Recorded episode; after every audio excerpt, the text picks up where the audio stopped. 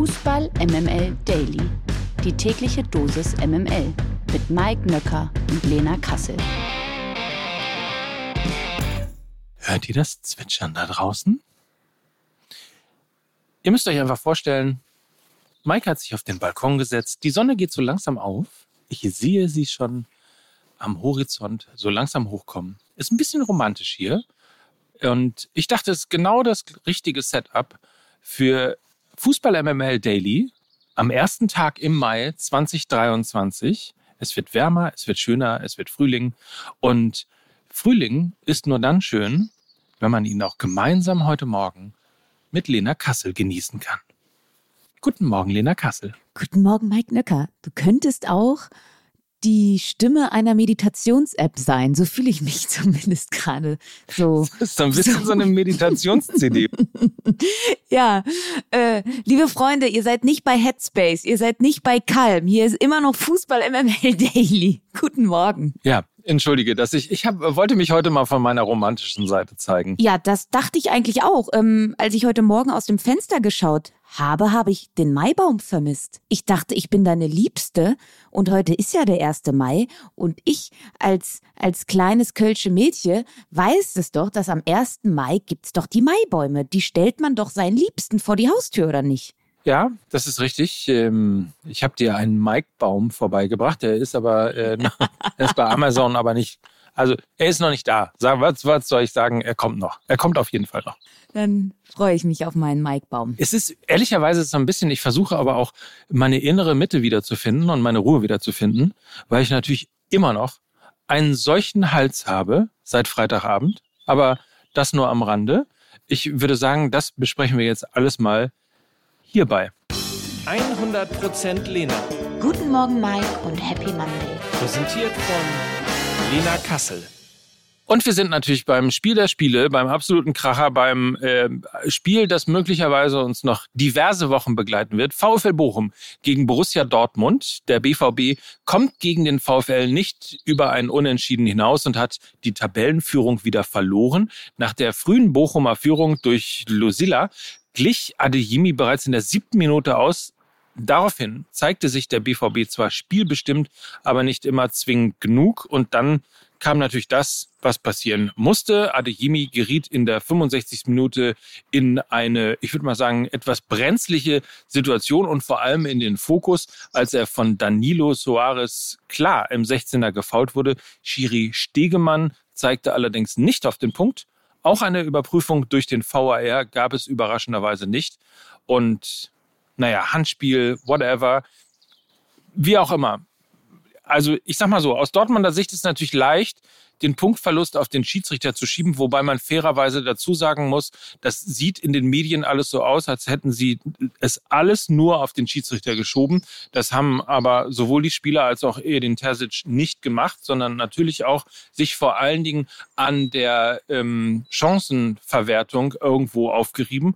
Aber nichtsdestotrotz Trotz, war das tatsächlich ein großer Skandal, den wir da am Freitagabend erlebt haben? Ja, also wir können ja, wir können also von mir aus gerne damit anfangen und nichtsdestotrotz sollte man, glaube ich, noch generell etwas über dieses Spiel loswerden, abseits dieser ähm, Schiri-Diskussion. Ähm, vielleicht schiebe ich kurz voran, also in 99 von 100 Fällen reicht die gezeigte Leistung von Dortmund am Freitagabend für einen Sieg. Ne? Aber es gibt dann eben mehrere Gründe, wieso der BVB dieses Spiel eben doch nicht gewonnen hat. Dann fangen wir mal mit dem dritten Punkt an. Das ist für mich die desolate Schiedsrichterleistung. Ähm, Stegemann und Co. haben den Dortmund diesen hundertprozentigen Elfmeter verwehrt. Aber nicht nur das, sondern sie haben den Dortmundern, und das kommt mir in dieser generellen Debatte ein bisschen zu kurz, sie haben den Dortmundern natürlich auch ein Spiel in Überzahl verwehrt. Ja, Also Danilo Soares war ja schon gelb vorbelastet. Das heißt, Hätten sie das Foul an Adeyemi geahndet, wäre es gelb-rot gewesen. Und ähm, das wäre noch ein erheblicher Einfluss auf den weiteren Spielverlauf gewesen. So, es ist eine skandalöse Entscheidung für mich. Äh, ich habe mich auch schon mehrfach dazu geäußert, hatte viele Twitter-Diskussionen am Wochenende. Ähm, aber ich finde, es ist ein guter Zeitpunkt, mal generell über die Leistungs- und Fehlerkultur im deutschen Schiedsrichterwesen zu sprechen. Also es ist ein Skandal, dass Stegemann nicht frei entscheidet, sich das nochmal anzuschauen in so einer brisanten Partie. Aber es ist noch ein viel größerer Skandal, dass Robert Hartmann, der VAR, mit all den Slomos, mit all den verschiedenen Einstellungen dort nicht reagiert und diese Fehlentscheidung von Stegemann revidiert und eben sagt, hey, ähm, das war ein glasklarer Elfmeter und deshalb ist die Einschätzung und die Äußerung von Stegemann, die jetzt, äh, die er jetzt auch im Doppelpass und so weiter und so fort gegeben hat, für mich auch nicht zufriedenstellend, weil ich möchte die Meinung von Robert Hartmann hören. Wie kommt er auf die Idee, diesen hundertprozentigen Elfmeter nichts als solchen zu identifizieren? So, und das kommt jetzt wieder in der generellen Debatte zu kurz. Es wird jetzt mit der Entschuldigung von Stegemann wird die Sache jetzt sein gelassen. Das darf es meiner Meinung nach aber nicht. Stichwort Leistungs- und Fehlerkultur, deutsche Schiedsrichterwesen. Robert Hartmann war wenige Stunden nach dem Spiel am Freitagabend beim Spiel Magdeburg gegen HSV wieder als VAR im Einsatz. Das ist für mich ein ebenso großer Skandal. Ähm, das hat nichts mit Leistungskultur äh, zu tun. Wie könnte man denn eine Leistungskultur etablieren? Da habe ich mir einige Gedanken drüber gemacht am Wochenende. Man könnte zum Beispiel als DFB ein Punktesystem etablieren. Als Bundesliga-Schiedsrichter musst du einen gewissen Punkteschnitt im Monat erreichen. Erreichst du ihn nicht, pfeifst du eine Liga weiter unten, kannst dich aber selbstverständlich wieder mit einem guten Punkteschnitt wieder für die höchste Liga qualifizieren. Das wäre für mich eine Möglichkeit, endlich mal eine, eine Leistungskultur zu etablieren, weil wenn du die nicht hast, dann kann sich auch nichts verbessern, dann kann sich die Qualität nicht verbessern, wenn du keine Konsequenzen äh, bei Fehlern spürst, weil dann ist ja sowieso alles egal, weil es passiert ja nichts. Dann kann die Qualität der deutschen Schiedsrichter meiner Meinung nach nicht besser werden. Und für mich hat dieses Wochenende wieder ganz klar gezeigt, dass das deutsche Schiedsrichterwesen ein eklatantes Qualitätsproblem hat, aber auch ein Problem mit dem Umgang mit Fehlern. Und genau deshalb ist auch der Ruf der Schiris so schlecht. Man könnte das alles aber vermeiden mit den richtigen Rahmenbedingungen. Das ist meine Meinung zu dieser Fehlentscheidung am Freitagabend. Klingt so ein bisschen äh, wie auch äh, Lehrer sein. Ne? Also Schüler werden immer dafür kritisiert, dass sie eine 5 schreiben, aber niemals die Lehrer, dass sie ihnen offensichtlich den Stoff nicht beigebracht haben. Das ist so ein bisschen die ähnliche Diskussion auf anderer Ebene. Ähm, kann ich voll unterstreichen und äh, bin mir relativ sicher, dass wir das auch morgen bei Fußball MML äh, nochmal so besprechen werden weil eben die Fehlerkultur ähm, im Schiedsrichterwesen, wir erleben das seit vielen, vielen Jahren. Wir haben jetzt gerade fünf Jahre VAR. Wir reden seit fünf Jahren über den VAR, der nie besser geworden ist, der immer damit ähm, letztlich auch entschuldigt worden ist, dass insgesamt sozusagen die Fehler geringer geworden sind im Fußball. Aber auf der anderen Seite gibt es natürlich ähm, so viele unterschiedliche Handhabungen und gerade das Thema, ist es eine klare Fehlentscheidung oder nicht? Wie oft haben wir darüber darüber diskutiert, dass der VAR eingegriffen hat, obwohl es eigentlich keine klare Fehlentscheidung gewesen ist. Ähm, in diesem Fall, also ich meine, glasklarer geht's ja nicht. Und insofern ähm, bin ich voll bei dir, unterstreicht das. Wir sollten zwei Sachen noch kurz ansprechen, was dieses Spiel angeht. Erstens die eklatant schlechte Chancenverwertung von Borussia Dortmund und zweitens das wirklich kämpferisch, emotional und Abstiegskampf pur geführte Spiel vom VfL Bochum. Ähm, auf jeden Fall. Und vielleicht noch kurz äh, ein Satz. Äh, der VAR hat für mich eigentlich das Qualitätsproblem der deutschen Schiedsrichter nur noch mehr offenbart. Ähm, weil der VAR müsste ja gar nicht so oft eingreifen, wenn die Qualität der Schiedsrichter auf dem Platz besser wäre. Ne? Ähm, also das ist auch eine, äh, eine Abhängigkeit äh, meiner Meinung nach. Und jetzt kurz zu diesem Spiel ähm, sportlicher Natur. Ähm, die Bochumer haben von vornherein das chaotische Spiel provoziert. Sie wollten ein wildes Fußballspiel. Sie haben es bekommen. Sie haben Dortmund mit in dieses wilde Fußballspiel mit reingezogen. Äh, für mich äh, allen voran auch das Verhalten nach Ballverlust bei Borussia Dortmund wirklich, wirklich ein Problem, was sie schon sehr, sehr lange haben. Also die defensive Ordnung nach Ballverlust, das ist einfach richtig, richtig schlecht und ein Problem, was sie schon die ganze Saison über, wenn nicht sogar schon zwei Saison über haben. Natürlich offensives Unvermögen, sie waren einfach zu unkonzentriert im Abschluss. Ähm, das meine ich eben mit diesem wilden Spiel, was die Bochumer provoziert haben. Das hat man dann eben auch im Abschluss gesehen. Natürlich auch ein überragender Manuel Riemann, der vermutlich seine seine beste Saisonleistung am Freitagabend gezeigt hat. Vor allen Dingen, wenn er wirklich in den letzten Spielen immer kritisiert worden ist, weil er da möglicherweise seine schlechtesten Saisonleistungen gezeigt hat. Natürlich holt er dann in einem solchen Spiel seine beste Leistung raus. So ist es. Und wenn Borussia Dortmund ähm, ihre Auswärtsschwäche nicht in den Griff bekommen, dann wird es mit der deutschen Meisterschaft aber auch schwer, weil es gibt jetzt nicht nur noch Heimspiele. Die Dortmunder sind eigentlich fast zu dumm, um deutscher Meister zu werden, ja? Bitte. Wir switchen ins nächste Spiel. Da könnte man sich über die nächste äh, Leistung beschweren. VfB Stuttgart gegen Borussia Mönchengladbach 2 zu 1. Trotz des Bochumer Punktgewinns rutscht der VfL auf den Relegationsplatz ab. Grund dafür ist eben der VfB Stuttgart, der nämlich gegen Gladbach gewinnt und jetzt 15. ist. VfB-Coach Sebastian Hönes hat nach vier Spielen bereits mehr Punkte als sein Vorgänger Bruno Labbadia in 13 Bundesliga-Partien gesammelt. Hönes ist außerdem der erste Stuttgart-Trainer seit vier Jahren, der in seinen ersten vier Bundesligaspielen ungeschlagen blieb. Gladbach bleibt weiter die graue Maus der Liga, hat auch, wie ich finde, eine desolate Leistung abgeliefert und bleibt mit 36 Punkten jetzt Zehnter. Und die Frage ist natürlich, äh, ist Stuttgart jetzt zur rechten Zeit wieder da? Packt der VfB so den Klassenerhalt? Ich habe mir die Startaufstellung vom VfB Stuttgart noch vor dem Anpfiff relativ lange durch meinen Kopf gehen lassen. Also Mavropanos, Sagadu, Anton als Dreierkette. Dazu mit Wagnoman und Sosa zwei Nationalspieler auf den Schienenpositionen außen. Wataru Endo, ein Zweikämpfer und Wadenbeißer in der Mitte, mit Silas richtig viel Tempo vorne, mit Mio oder Fürich, technisch kreative Feingeister und mit Seru Girassi, einen kaltschnäuzigen Instinktstürmer, den die Bayern gerne hätten. Also, ich glaube, damit steigst du nicht ab. Mit dieser Mischung kompensiert der VfB Stuttgart auch das Leck an Führungsspielern, was sie nach wie vor haben. Sie sind zu gut, um abzusteigen. Sie spielen zu gut, um abzusteigen. 17 zu 9 Torschüsse für den VfB in dieser Partie, fast 60 Prozent Zweikampfquote. Dazu jetzt auch noch ein Trainer, der die Fans und die Mannschaft wieder näher zusammengebracht hat. Es ist eine richtig feste Einheit geworden und es ist irre unangenehm in Stuttgart zu spielen. Es macht richtig Spaß, den VfB Stuttgart beim Fußballspielen zuzusehen. Und ich bin mir sehr sicher, dass wir Stuttgart auch in der nächsten Saison in der Bundesliga sehen werden. Restprogramm Hertha, Leverkusen, Mainz, Hoffenheim gegen zwei direkte Konkurrenten warten Big Points und ich glaube, die werden sie holen. Weiter geht's im nächsten Spiel. RB Leipzig gegen die TSG Hoffenheim 1 zu 0.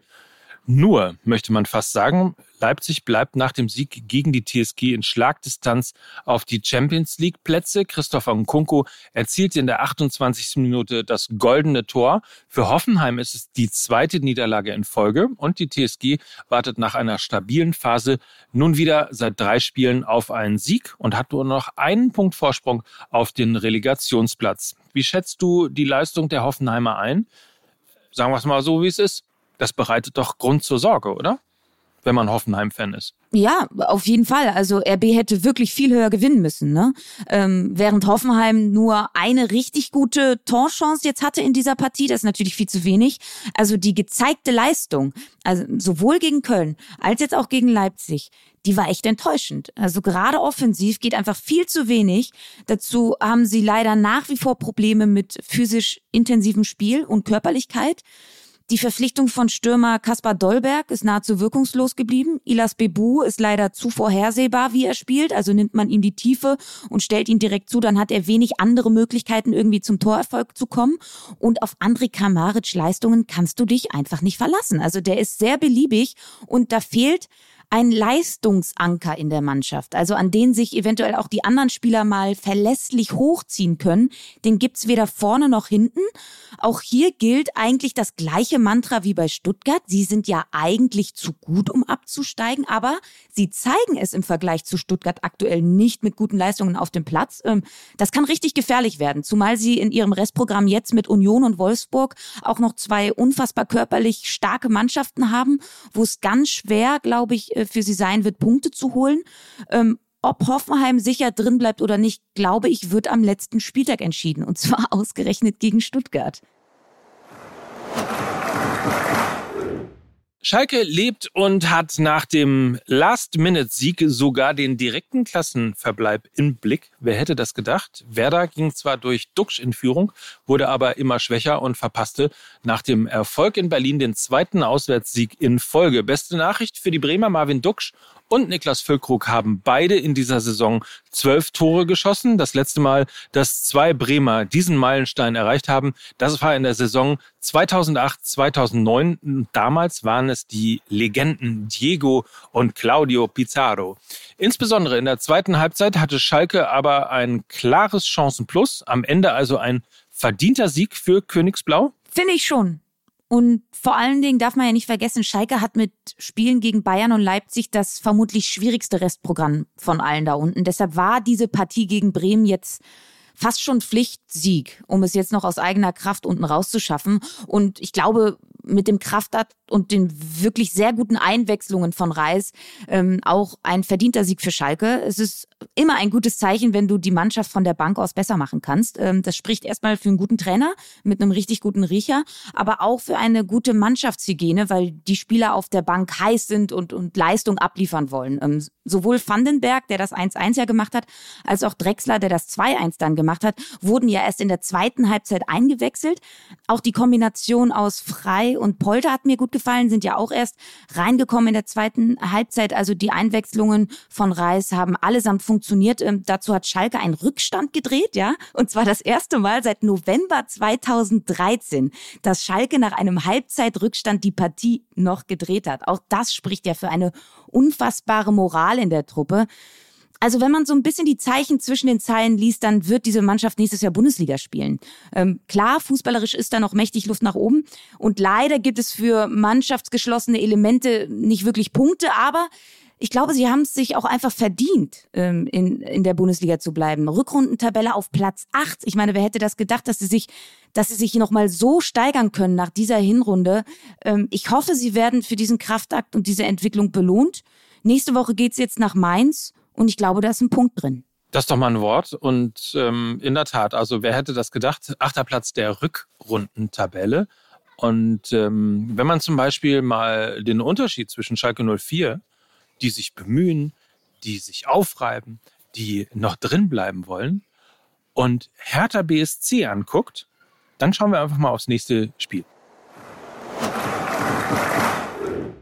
FC Bayern gegen Hertha BSC. 2 zu 0 ist es ausgegangen und trotz größtenteils ideenlosem Fußball sind die Bayern wieder an der Spitze der Bundesliga angekommen. Gnabry und Coman erzielten die Tore für die Münchner erstmals. Seit sechs Spielen haben die Bayern damit wieder mehr als ein Tor erzielen können. Und für Hertha sieht es jetzt wirklich so langsam düster aus. Mit 22 Punkten sind die Berliner das Tabellenschlusslicht in der Liga. Ganze sechs Punkte hat die Hertha auf Rang 16. Wissen wir seit gestern, dass die Bayern Meister werden und Hertha absteigt? Also ich habe gestern keine Bayern-Mannschaft gesehen, die Meister werden möchte. Und ich habe auch keine Bayern-Mannschaft gesehen, die in diesem Spiel eben eine große Chance hat, wieder Tabellenführer zu werden. Ähm, ich habe auch keine Bayern-Mannschaft gesehen, die die nächsten vier Spiele allesamt problemlos gewinnen wird und damit dann am Ende deutscher Meister wird. Das habe ich alles nicht gesehen. Das hatte überwiegend wirklich Trainingsspielcharakter. So letzte Viertelstunde im Training, man kennt es, wenn die Offensive gegen die Defensive antritt. Also so hat so hatte ich das Gefühl. Natürlich gab es eine klare Dominanz von den Bayern, ja, 80 Prozent Ballbesitz und so weiter und so fort. Aber man fühlt halt nichts. Also man sieht auch nichts. Kein Tempo, keine Seele, keine richtig klare Idee, für was sie da unten auf dem Platz stehen. Also es gab relativ viele blinde Halbfeldflanken, die irgendeinen Zielspieler, den sie nicht mehr haben, erreichen sollten. Ähm, wenn das dann nicht geklappt hat, dann gab es eben dieses zweite Stilmittel, Chipball von Kimmich. Das ist ja dann auch beim, ähm, beim Tor von Gnabry gut gegangen. Sonst gab es wirklich keinerlei spielerische Weiterentwicklung und vor allen Dingen keine Reaktion auf die 1 zu 3 Niederlage in Mainz. Also ich habe so das Gefühl gehabt, gegen vermutlich jeden anderen Gegner als den Tabellenletzten aus Berlin hätte diese Leistung der Bayern eben nicht für drei Punkte gereicht. Und dementsprechend wird es mit jedem Spiel einfach grotesker, dass man Julian Nagelsmann entlassen hat. Also wenn, wenn diese Leistung ähm, wirklich am Ende für die deutsche Meisterschaft reicht, dann sollte sich der BVB wirklich mächtig, mächtig in den Arsch beißen, weil auch unter Thomas Tuchel sind die Probleme nicht kleiner geworden, sondern sie sind einfach nur verlagert. Jetzt zu Hertha. Wenn du als Tabellenletzter sechs Punkte Rückstand auf einen Nicht-Abstiegsplatz hast, dann brauchst du irgendwann diese Bonuspunkte, die du dann mal mit einem Punktgewinn gegen Bayern eben holst. Und ähm, man muss trotzdem sagen, im Vergleich zum Bremen-Spiel, war das gerade im Defensivverbund, und da liegt die Betonung auf Verbund, war das wirklich sehr, sehr ordentlich. Also trotz der ganzen personellen Ausfälle war das eine deutliche Leistungssteigerung. Mit der Einwechslung von Luke Bacchio ging dann leider so ein bisschen die defensive Stabilität flöten. Der Auftritt war dennoch besser als erwartet. Ich glaube, wir haben ja am Freitag auch ähm, eine historische Niederlage prophezeit. So ist es eben nicht gekommen. Es war besser als erwartet, aber leider zu wenig Outcome äh, für die brenzlige Situation bei Hertha. Und äh, es wird ein bisschen Selbstbewusstsein geben, das brauchen sie auch, weil, wenn wir mal ehrlich sind, muss die Hertha jetzt die letzten vier Spiele allesamt gewinnen, um es noch irgendwie zu schaffen. Und selbst wenn sie das tun, wird es trotzdem noch sehr, sehr eng werden. Also ich glaube, es braucht ein blau-weißes Fußballwunder. Und äh, falls es noch ein schwarz-gelbes Fußballwunder geben sollte, sei das auch noch erwähnt. Die Bayern müssen noch nach Bremen, gegen Schalke, gegen Leipzig und nach Köln. Also da sind durchaus noch ein paar Herausforderungen drin, vor allen Dingen für die Bayern in dieser aktuellen Situation und in dieser aktuellen Form. So, ich zwitsche euch jetzt noch einen, und zwar von den weiteren Ergebnissen. Köln gegen Freiburg 0 zu 1, Frankfurt, Augsburg 1 zu 1, Union gegen Leverkusen 0 zu 0 und Wolfsburg schlägt im letzten Spiel gestern Abend Mainz mit 3 zu 0. In der zweiten sieht man besser. Seit gestern ist klar, dass Darmstadt 98 nach 30 Spielen zumindest schon mal den dritten Platz sicher hat. Die Linien gewannen mit 3 zu 0 bei Holstein Kiel und haben vier Spieltage vor Saisonende ganze 14 Punkte Vorsprung auf Platz 4. Auch der erste FC Heidenheim hat ein erfolgreiches Wochenende hinter sich. Am Freitag siegte Heidenheim mit 2 zu 0 gegen Gräuter Fürth und auch am Samstag gab es Grund zur Freude, weil der HSV in Magdeburg mit 2 zu 3 verlor. Die Hamburger bleiben zwar Dritter, der Abstand auf Platz 2 beträgt allerdings schon vier Punkte. Ich meine natürlich nicht das Saisonziel Aufstieg in die erste Bundesliga. Oh nein! Da will ja keiner hin, zumindest nicht vom HSV. Nein, nein, ich meine natürlich das Saisonziel des vierten Platzes, Mann! Und auch im Abstiegskampf ist weiter richtig Bewegung drin. Eintracht Braunschweig ging mit 1 zu 5 in Paderborn unter und muss weiter um den Klassenerhalt bangen. Genauso wie Arminia Bielefeld. Die Bundesliga-Absteiger verloren nämlich mit 1 zu 2 beim FC St. Pauli. Und auch Nürnberg konnte sich gegen Hannover nicht befreien und musste eine 0 zu 3 Niederlage hinnehmen. Die weiteren Ergebnisse Kaiserslautern gegen Rostock 0 zu 1, Düsseldorf gegen Karlsruhe in letzter Sekunde 3 zu 2 und Sandhausen lebt noch 2 zu 1 gegen Regensburg. MML International. Heute Abend kämpfen die Frauen des VfL Wolfsburg in London um den Einzug ins Finale der Women's Champions League. Die Wölfinnen sind im Rückspiel beim FC Arsenal gefordert. Zur Erinnerung, in Wolfsburg gab es ein 2 zu 2 im Hinspiel. Und die Frage an dich, Lena, natürlich, kann Wolfsburg den FC Arsenal schlagen? Um wie der FC Barcelona ins Champions League-Finale einzuziehen. Ich glaube, das kann der VfL Wolfsburg, aber es wird ein richtiges Brett für den VfL Wolfsburg. Ähm, wie ja der englische Vizemeister mitteilte, ist das Emirates Stadium nämlich für heute Abend erstmals in der Historie der Frauenmannschaft ausverkauft. Die Arena hat ja eine Kapazität von gut 60.000 Plätzen. Damit wird dann auch ein englischer Rekord in der Königsklasse aufgestellt. Also da wird die Hütte ordentlich brennen und den Publikumsfaktor darf man, glaube ich, gerade beim Fußball der Frauen nicht unterschätzen, weil äh, sie in der Liga, zumindest in der deutschen, sonst immer so vor durchschnittlich ähm, vier bis 5.000 Leuten spielen da hat es dann eben schon einen erheblichen Einfluss auf die Partie, wenn da plötzlich 60.000 Leute im Stadion sind. Das darf man einfach nicht vergessen. Ähm, bei den Wölfinnen wird Alex Popp wieder vermutlich mit dabei sein, was glaube ich ein großer Faktor sein wird, weil die Defensive von Arsenal durch den Ausfall von Abwehrchefin Leah Williamson enorm anfällig ist. Alex Popp als körperliche Zielspielerin, die ja auch immer ein bis zwei Gegenspielerinnen bindet, wäre für mich persönlich die erste Wahl in der Sturmspitze und zwar auch vor Eva Pajor, die körperlich nicht so präsent ist. Das ist also für mich die Schlüsselposition in diesem Spiel. Und sonst sage ich ganz ehrlich, es ist ein 50-50-Spiel. Wolfsburg hat für mich eigentlich die bessere Mannschaft, den tieferen Kader, ähm, um dann auch von der Bank vielleicht nochmal gleichwertig nachlegen zu können. Und ich glaube, sie können sich heute Abend nur selber schlagen, genau wie ja im Hinspiel. Da haben eigene Fehler Arsenal ins Spiel zurückgebracht.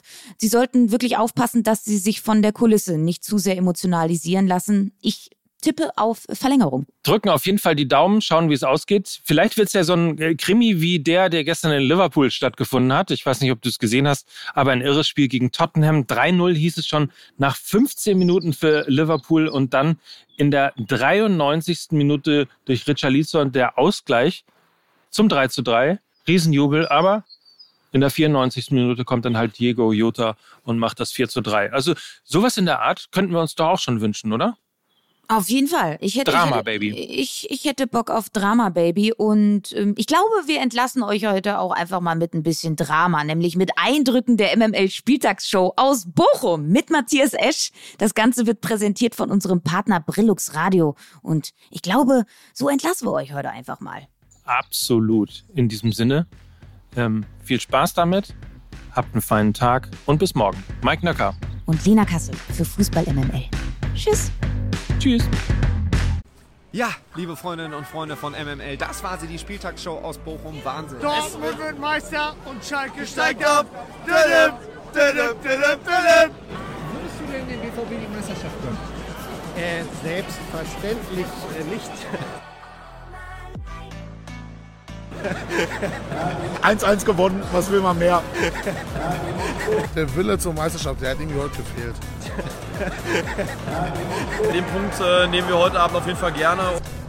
Die Bayern sind so blöd. Spätestens gegen Leipzig werden die nochmal Punkte liegen lassen. Äh, selbstverständlich äh, nicht. Und Dortmund wird Meister. Dieser Podcast wird produziert von Podstars bei OMR.